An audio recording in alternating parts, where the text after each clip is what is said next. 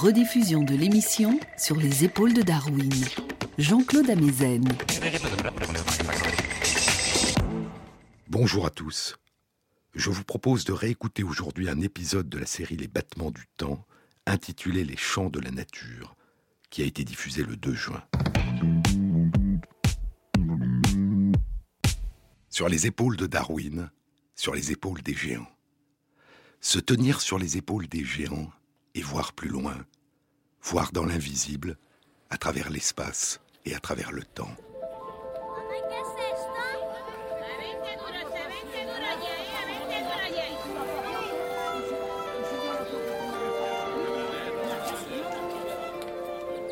Tenter de percevoir, de ressentir cette splendeur qui palpite au cœur du vivant, au plus près des sensations, au plus près de l'émotion, au plus près des battements du monde la musique du vivant.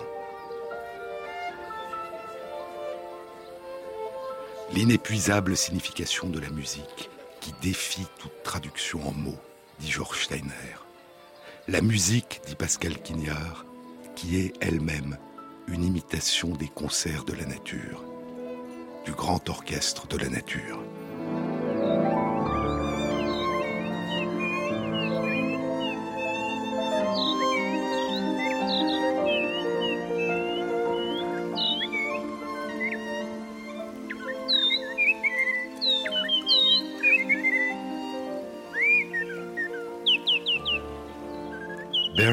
Krause est musicien. À l'âge de 4 ans, il étudie le violon et la composition musicale.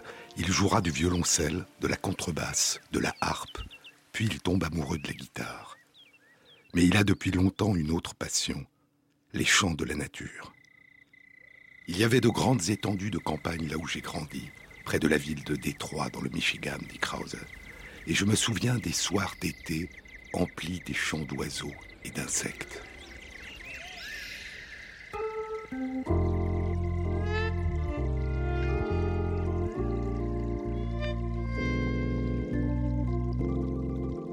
Il devient guitariste de jazz et durant un an fera partie d'un groupe, The Weavers, et jouera avec eux à Carnegie Hall.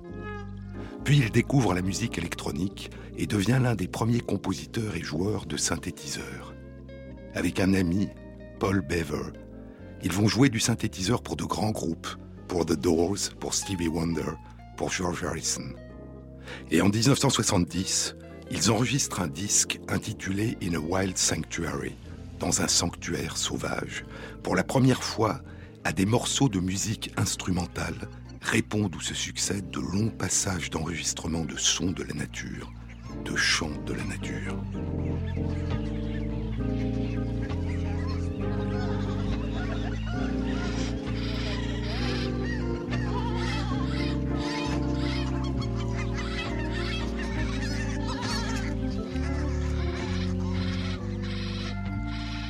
Ils composeront pour le cinéma un nouveau type de musique, pour partie instrumentale et pour partie naturelle, participant à la musique de plus d'une centaine de films, dont Rosemary's Baby et Apocalypse Now.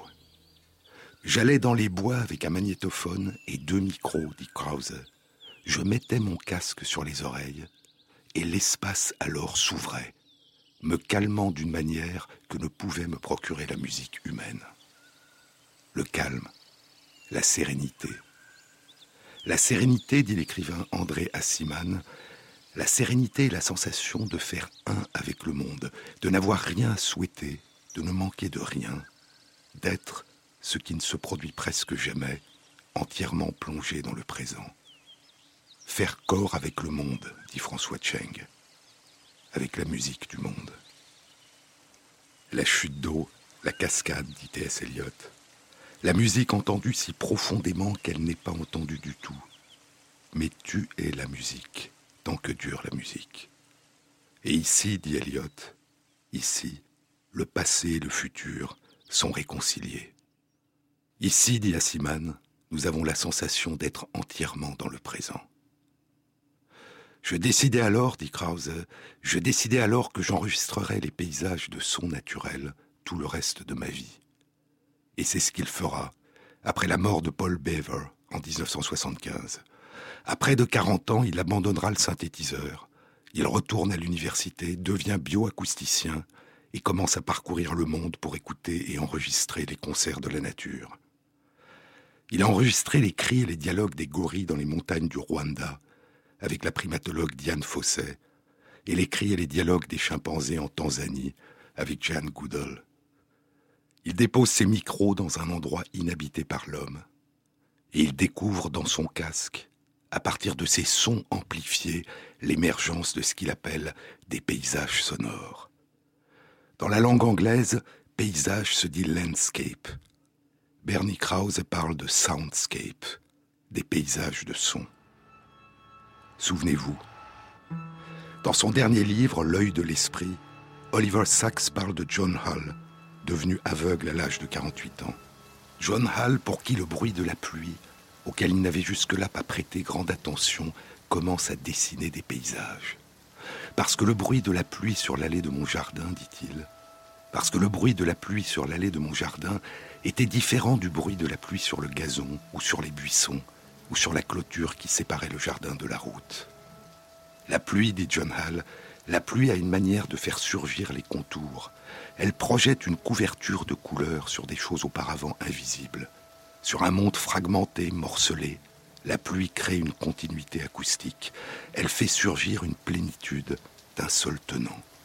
Elle donne la sensation de perspective et une notion des relations exactes entre différentes portions du monde.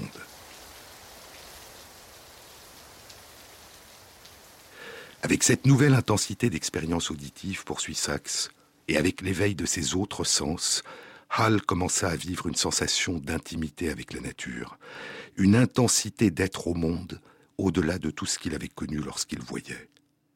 Ce n'était pas uniquement de l'ordre de la compensation, dit Hull, mais une nouvelle façon d'être humain.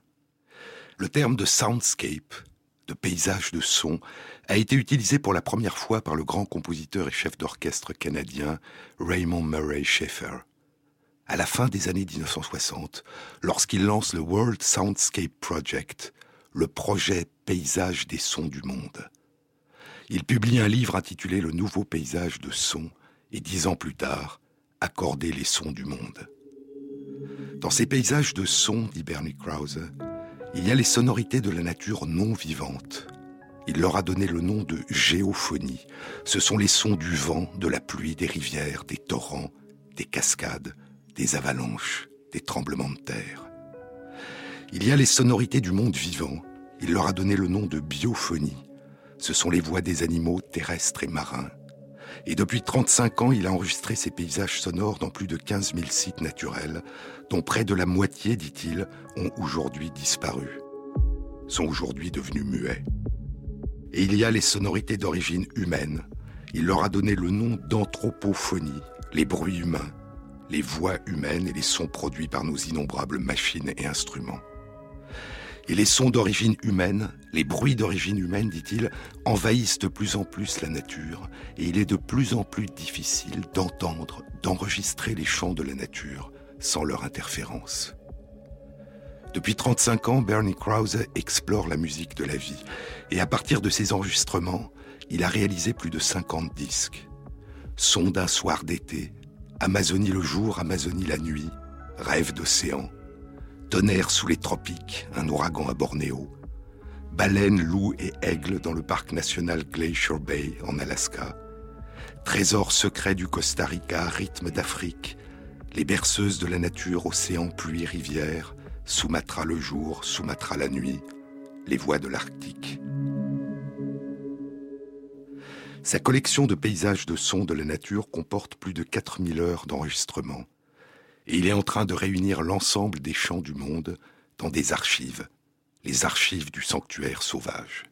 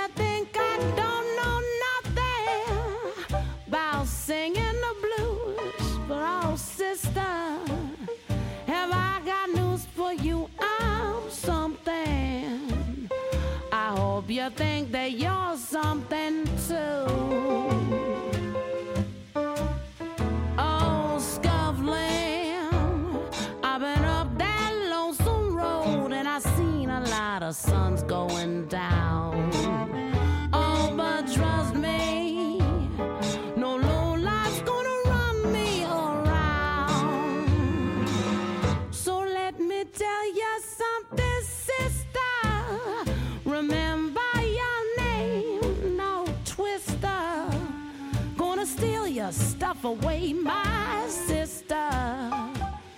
We sure ain't got a whole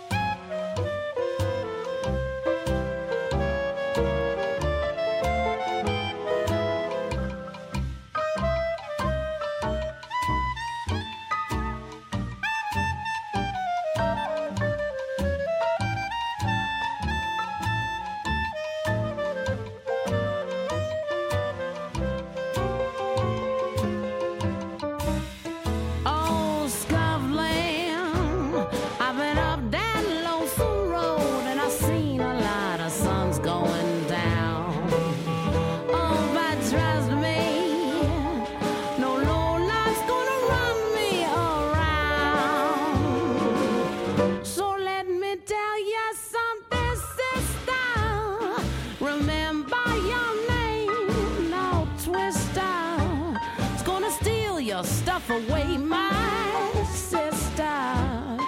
We sure ain't got a whole lot of time. So shake your shimmy, sister. Cause honey, this Molly is feeling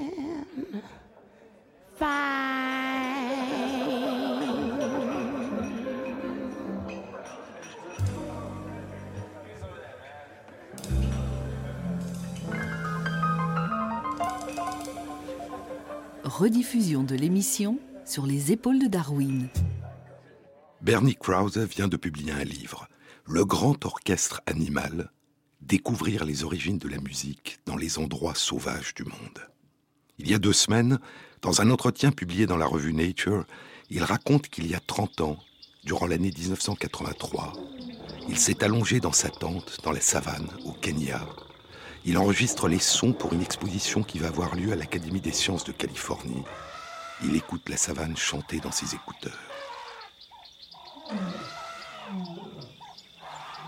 Et il réalise soudain que les voix des éléphants, des hyènes, des grenouilles, des insectes s'articulent et se complètent sans se fondre les unes dans les autres, dans un mélange de coopération et de compétition pour se faire entendre, comme les instruments d'un orchestre, dit-il.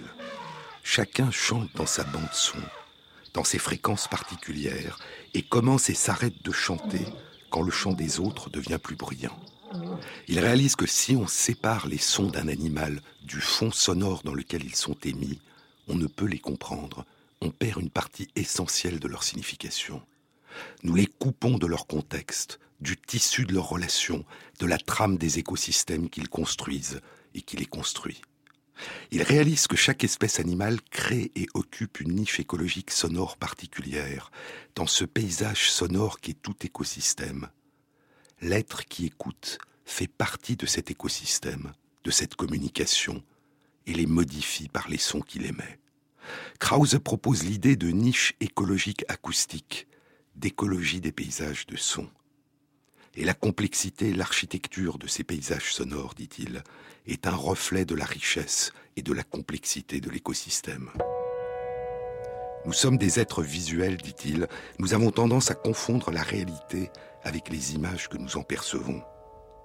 J'ai eu la chance depuis l'enfance d'avoir une vue qui n'est pas très bonne. Alors j'écoute. Il reconnaît à l'oreille un écosystème altéré, et notamment altéré par les activités humaines, même quand les précautions ont été prises pour ne pas perturber les animaux et que la vue ne détecte pas de changement significatif. Les voix des animaux sont plus faibles, dit-il, plus rares, plus chaotiques.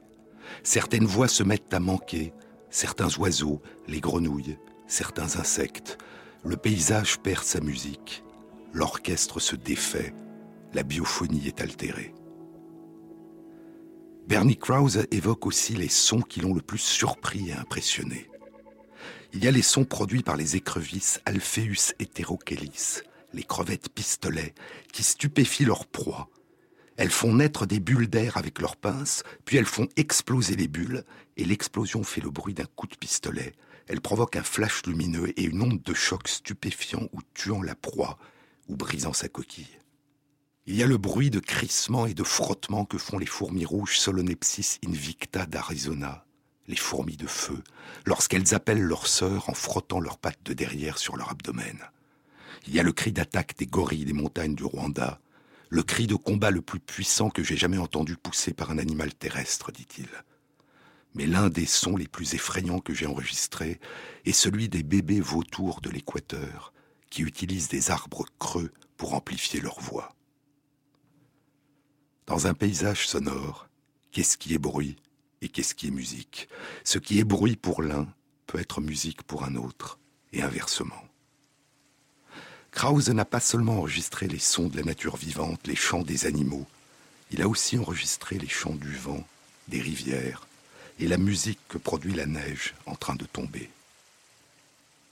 Vous ne pouvez pas enregistrer directement le son de la neige, dit-il, mais si vous trouvez les bonnes conditions, quand la température approche de 0 degré Celsius et que l'air est empli d'humidité, que le ciel commence à se couvrir et qu'il n'y a pas de vent, vous pouvez vous préparer à capter le son de la neige en accrochant un petit micro à des buissons.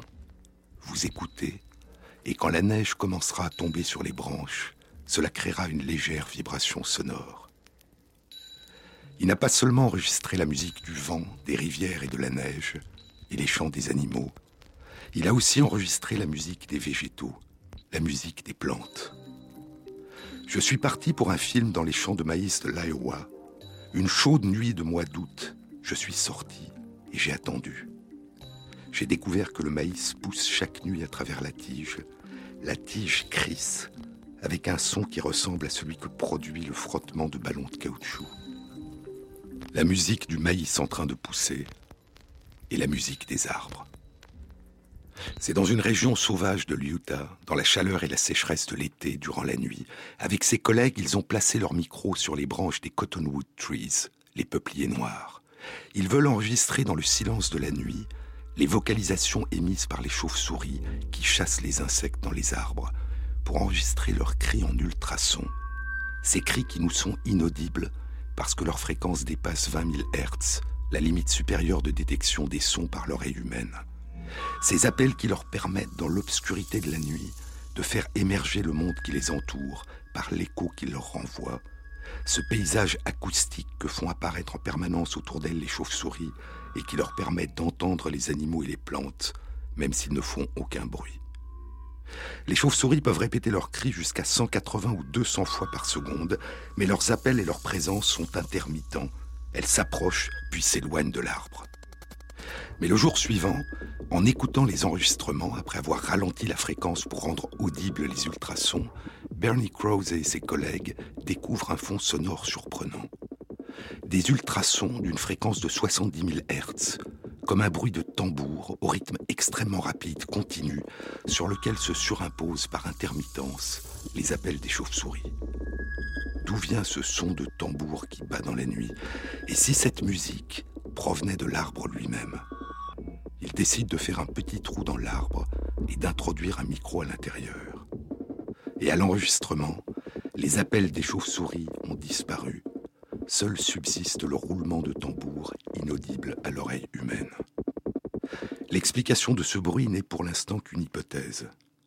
Ce seraient certaines des cellules de l'arbre qui, en raison de la sécheresse, exploseraient les unes après les autres. Et ainsi, Ce roulement de tambour serait l'écho du rythme de la mort des cellules qui bat le temps à l'intérieur de l'arbre.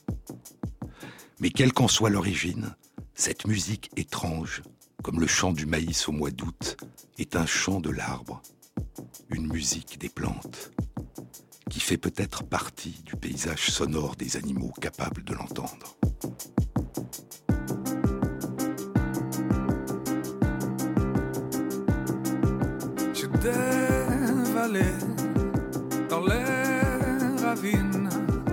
Dans les prairies, j'étais sauvage. Ma vitesse, c'est l'infini. Ma colère, c'est la tornade.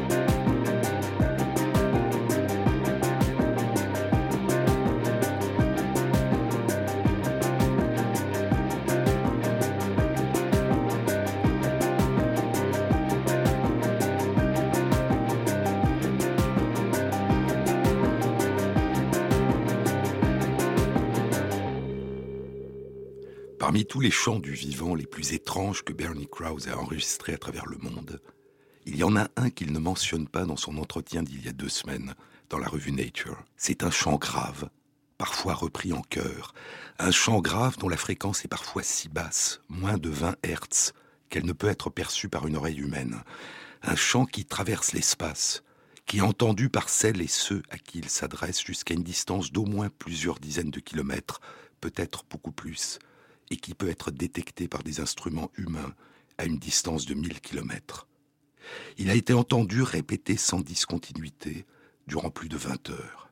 Parfois, imaginez que vous êtes dans un aéroport sur la piste de décollage et qu'à côté de vous, sur cette piste, un avion de ligne est en train de décoller, un bruit d'une puissance équivalent à près de 190 décibels.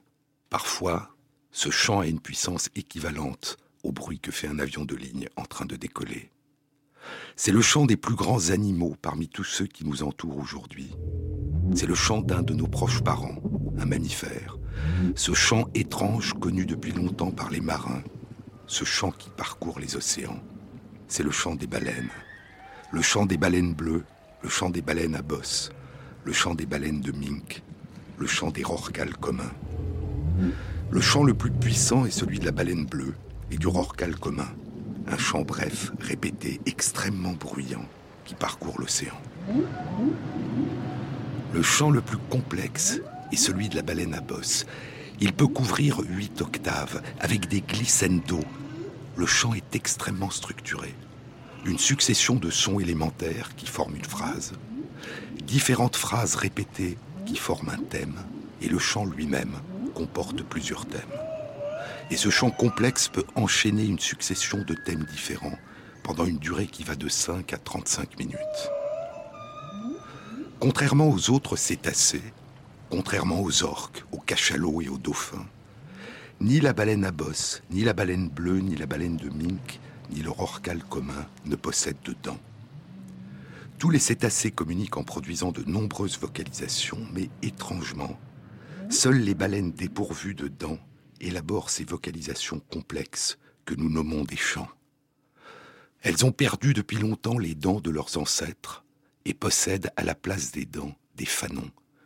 Les fanons pendent à l'ouverture de leur bouche et leur permettent de filtrer dans l'eau de mer qu'elles aspirent les petits poissons, les sardines, les anchois, les harengs et les petites crevettes des krills dont elles se nourrissent.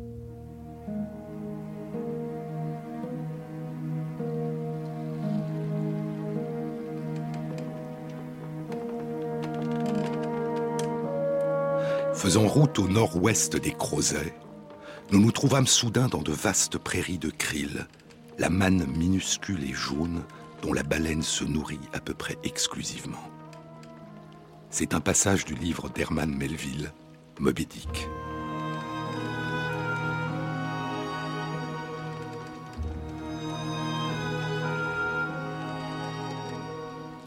Cette nappe de krill ondulait autour de nous, des lieux durant, de sorte que nous semblions naviguer dans des champs de blé mûr.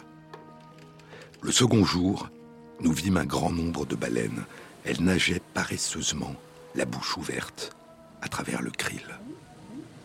Comme au matin, les faucheurs côte à côte poussent lentement leurs faux chantantes dans la longue herbe mouillée des prairies marécageuses, ainsi les monstres avançaient, en faisant un étrange bruit d'herbe qu'on coupe laissant derrière eux d'immenses fauchés bleus sur la mer jaune. Lorsqu'une baleine rencontre un banc de krill ou de petits poissons, elle accélère sa nage et ouvre grand sa bouche. Les articulations très particulières de ses mâchoires lui permettent d'ouvrir ses mâchoires à angle droit et elle aspire en une seule goulée un énorme volume d'eau de mer qui peut être supérieur au poids de son corps la partie inférieure de sa mâchoire s'emplit d'eau, se distendant comme un accordéon qui s'emplit d'air.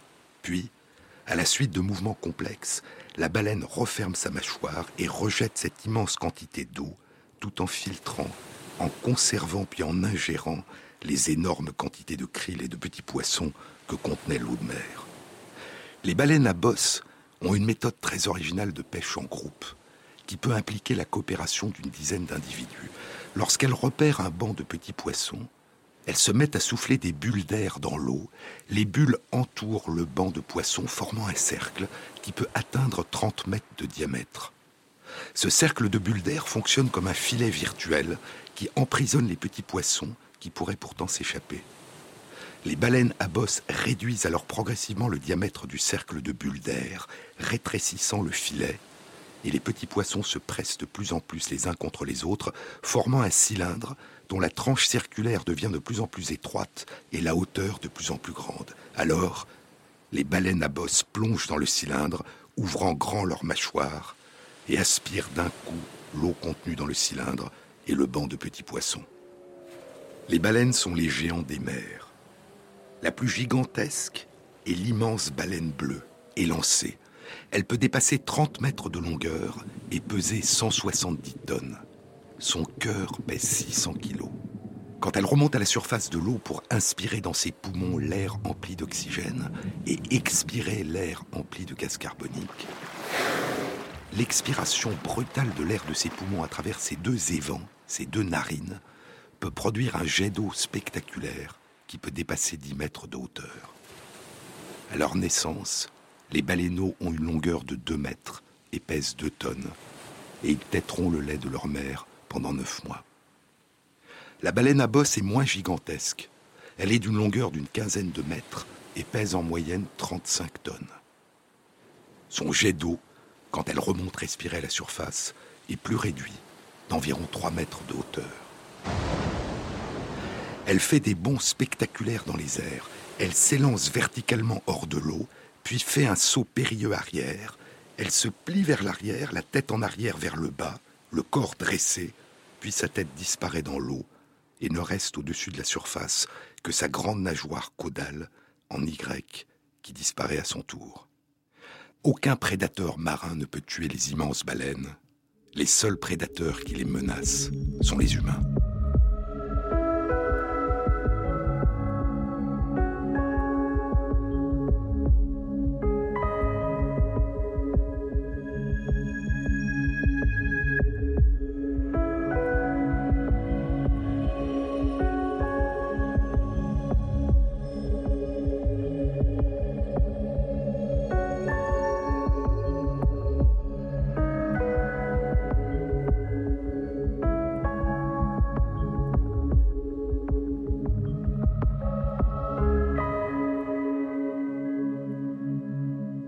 Rediffusion de l'émission sur les épaules de Darwin. Jean-Claude Amezen. Pour pouvoir réaliser un livre puissant, a dit Herman Melville, vous devez choisir un sujet puissant. Et Moby Dick sera ce livre qui décrit de manière hallucinante la chasse à la baleine. La chasse à la baleine blanche, au cachalot, le cachalot qui a fait perdre sa jambe au capitaine Akab.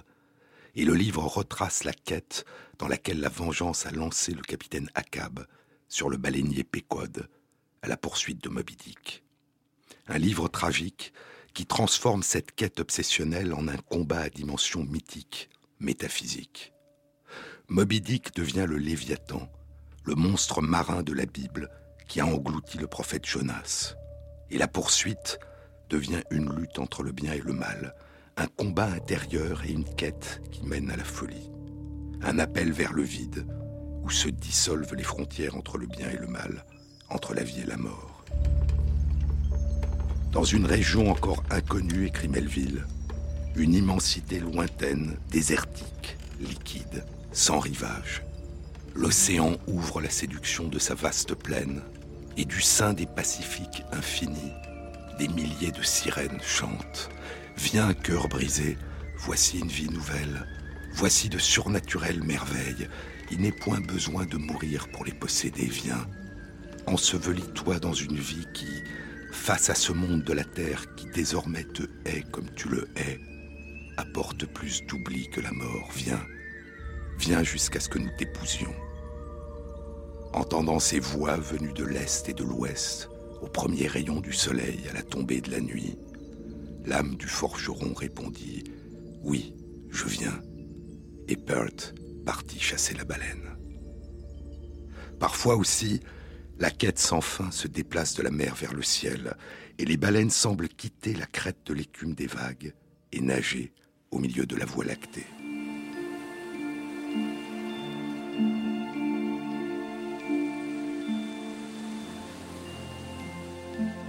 Lorsque l'enthousiasme baleinier vous emporte, écrit Melville, vous découvrirez des baleines dans les cieux étoilés, poursuivies par des chaloupes, comme des nations de l'Est, obsédées par la pensée de la guerre, virent dans les nuages des armées en ordre de bataille. C'est ainsi que j'ai pourchassé le Léviathan dans le nord, tournant encore et encore autour du pôle, et sous les cieux rayonnants de l'Antarctique, je me suis embarqué sur le navire Argo pour livrer la chasse à la constellation de la baleine.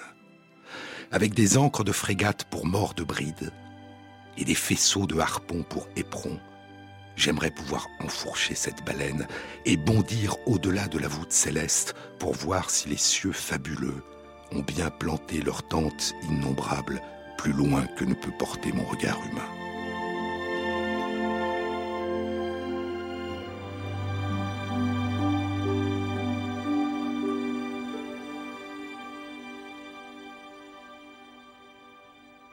Mais la chasse à la baleine, qui se développera de plus en plus à partir du XIXe siècle, a une visée beaucoup plus banale. C'est pour recueillir et utiliser leur graisse, qui les protège du froid et leur permet de vivre pendant les mois d'hiver où elles se reproduisent loin de leur territoire de pêche. C'est pour recueillir l'huile de baleine qu'on les tue. On s'est d'abord servi de l'huile des baleines comme combustible pour des lampes, Puis les lampes deviendront des lampes à kérosène et des lampes à pétrole, et ce sont d'autres industries qui deviendront les grands consommateurs de l'huile de baleine. Moby Dick est publié en 1851, mais cette chasse dangereuse au harpon va bientôt perdre sa dimension de combat singulier, périlleux, à partir de chaloupes au milieu de l'océan. Dès la fin du XIXe siècle, elle devient un massacre industriel à grande échelle.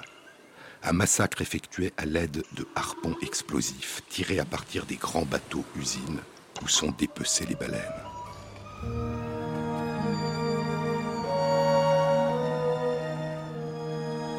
Dès 1928, la menace d'une extinction commence à être perçue, conduisant à la fondation du Comité pour la conservation des baleines, qui vise non pas à interdire la chasse, mais à préserver à une échelle internationale ce qu'on appellerait aujourd'hui la durabilité de la ressource économique qu'elle constitue.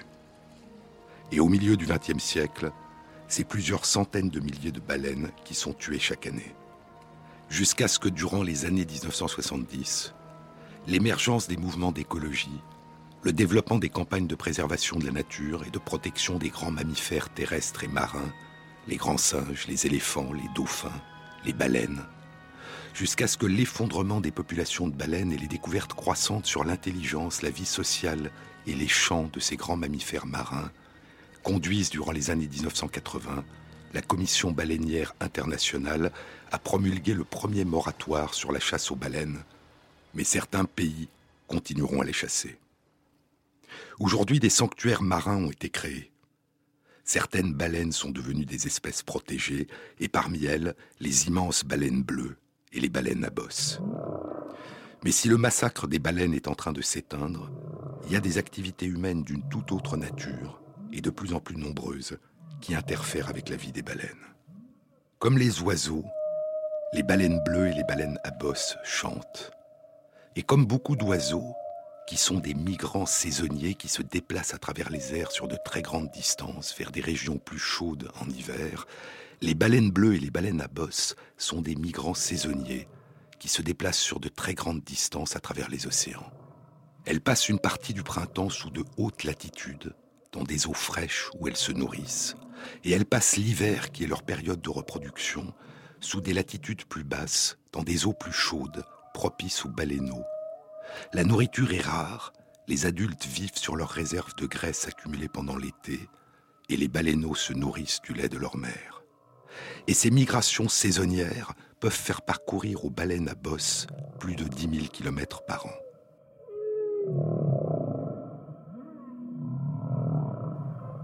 Comme chez la plupart des oiseaux, chez les baleines, les mâles et les femelles font des vocalisations, mais seuls les mâles élaborent ces vocalisations plus complexes que nous appelons des chants. Parmi les vocalisations plus élémentaires qui ont été identifiées chez les baleines à bosse, il y a un son qui ressemble à un wop et qui semble être un son particulier, celui de la communication entre une mère et son baleineau. Un autre son ressemble à un twap. Il est émis par un mâle à la recherche d'une compagne. Et puis il y a les chants, les chants qui se propagent sous la surface des vagues et font vibrer les mers et les océans.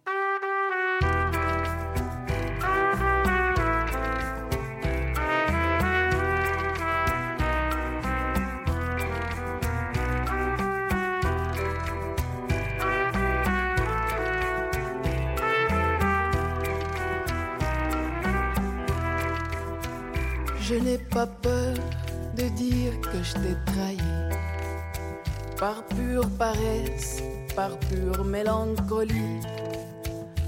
Qu'entre toi et le diable, j'ai choisi le plus confortable, mais tout cela n'est pas pourquoi je me sens coupable.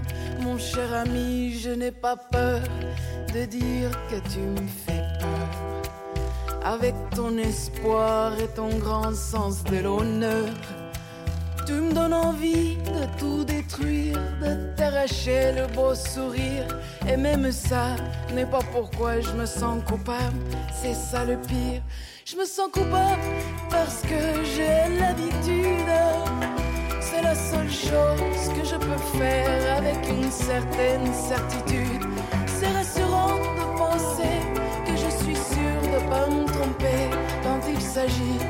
question de ma grande culpabilité. Rediffusion de l'émission sur les épaules de Darwin. Il y a les chants des baleines durant la saison des amours, et les chants durant les longues migrations, et les chants sur les territoires fertiles en bancs de krill et de poissons où elles se nourrissent.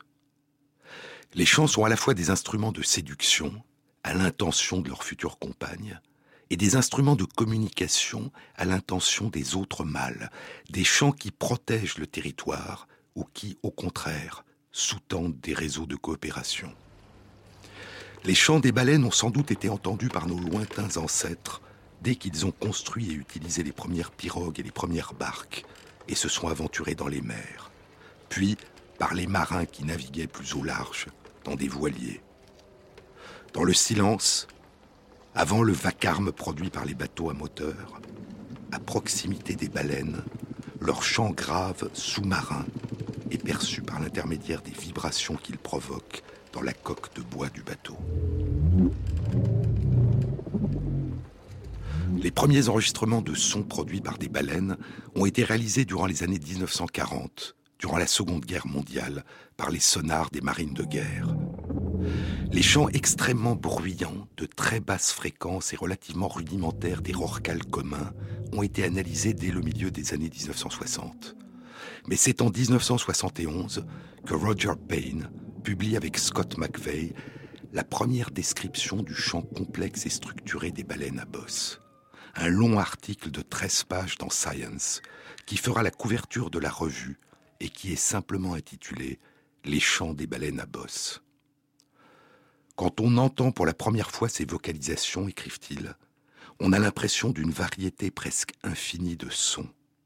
Mais l'analyse spectrographique révèle que ces vocalisations ont la structure d'un chant. Durant ses études, Roger Payne a travaillé à l'université Harvard avec Donald Griffin. Je vous ai déjà parlé de Donald Griffin, souvenez-vous. C'est lui qui le premier a enregistré en 1940 des chauves-souris et qui a découvert qu'elles émettent leurs cris en ultrasons. Et il a proposé l'hypothèse que les chauves-souris dans le noir absolu font apparaître le monde qui les entoure en percevant l'écho qui leur renvoie des ultrasons qu'elles émettent. Et en 1944, dans une note publiée dans Science, il a proposé la notion et le terme d'écolocation, d'écolocalisation. Après avoir participé à l'étude des ultrasons émis par les chauves-souris, Roger Payne explore la manière dont les papillons de nuit détectent les cris émis par leurs prédateurs pour tenter de leur échapper. Il étudie aussi l'audition particulière du hibou, qui lui permet de localiser précisément ses proies. Il devient passionné de bioacoustique. À la fin des années 1960, Griffin, qui travaille à ce moment à l'université Rockefeller à New York, lui demande de le rejoindre. Payne cherche un nouveau sujet de recherche. J'avais l'impression, dit-il, que ce que je faisais n'avait rien à voir avec les problèmes autour de moi. Le monde sauvage, que j'aimais plus que tout, était en train d'être détruit. Alors, j'ai pensé aux baleines. J'ai pensé que si j'étudiais les baleines, peut-être que je pourrais trouver un moyen de changer leur destin. Et il découvrira leur chant. Un disque vinyle de ces enregistrements de chants de baleines sera inclus dans le numéro de décembre 1976 de la revue National Geographic, et le disque sera vendu à plus de 10 millions d'exemplaires, favorisant la sensibilisation au mouvement international Save the Whales, Sauver les baleines. Aujourd'hui, Roger Payne a 77 ans. Il y a 30 ans, il a fondé Ocean Aliens pour promouvoir la préservation des océans. Et il y a une quinzaine d'années, il a commencé à parcourir les océans avec des chercheurs à bord d'un voilier, l'Odyssée, pour étudier les effets de la pollution marine sur les baleines. En faisant de petits prélèvements à l'aide de fléchettes attachées à une corde, ils ont montré l'accumulation de produits toxiques dans les graisses des baleines, révélant à la fois l'étendue de la pollution des océans et le danger qu'elle présente pour les baleines et les autres habitants des mers. Bernie Krause est de la même génération que Roger Payne, et ils ont tous les deux le même amour pour les champs du monde vivant et pour la protection de la nature. Et ils savent que les activités humaines ne causent pas seulement une pollution chimique des océans, mais aussi une pollution sonore. Je vous disais tout à l'heure que Bernie Krause évoquait la présence de plus en plus fréquente et répandue de sons et de bruits d'origine humaine dans les paysages sonores du vivant. Et ce qui est vrai pour les paysages sonores des oiseaux, qui se propagent à travers l'air, est vrai aussi pour les paysages sonores des baleines, qui se propagent à travers les océans. Mais contrairement à la pollution sonore croissante de nos villes et de nos campagnes, à laquelle nous sommes très sensibles, nous ne sommes pas conscients de cette pollution sonore croissante de nos mers et de nos océans. Depuis un peu plus de dix ans, des études indiquent que certains sons sous-marins d'origine humaine, des sons émis par les sonars civils et militaires, par les moteurs de bateaux et par les appareils de surveillance sismique, perturbent des populations de baleines qui sont à quelques kilomètres, voire quelques dizaines de kilomètres de la source de ces bruits. Les baleines modifient leur chant, soit en l'amplifiant, soit au contraire en l'interrompant et en devenant silencieuses.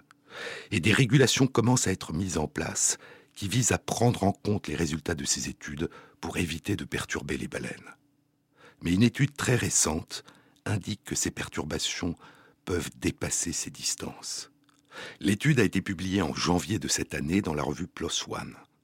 Les chercheurs ont découvert que pendant la durée d'activité d'un puissant sonar, durant 11 jours, les baleines à bosse présentes dans un sanctuaire marin, à 200 km de distance du sonar, s'étaient mises soudain à chanter beaucoup moins, à être beaucoup plus silencieuses. Les sonars, qui ont permis initialement la découverte de la richesse des chants des baleines, font partie aujourd'hui des pollutions sonores qui perturbent ces chants et probablement les comportements qu'ils sous-tendent. Observer est rarement neutre, et il faut prendre en compte qu'observer peut souvent signifier aussi perturber. Les chants des baleines sont d'une très grande beauté et d'une grande complexité, mais ils ont aussi d'autres dimensions étranges qui traduisent la richesse des capacités et du mode de vie de ces baleines, ces chants évoluent et se transmettent de façon culturelle.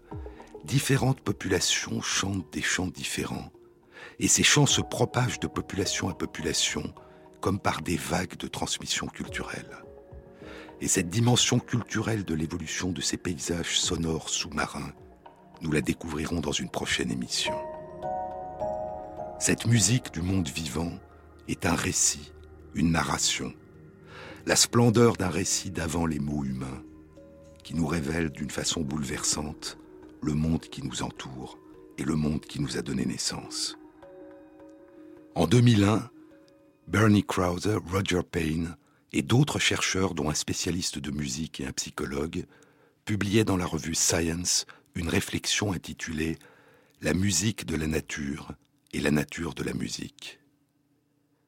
Nous trouvons tant de significations, concluait-il, nous trouvons tant de significations et tant d'émotions dans la musique, même si nous ne pouvons expliquer pourquoi nous ressentons ce que nous ressentons. Une imprécision aussi impénétrable semble nous signaler que la musique a une origine beaucoup plus ancienne que le langage humain.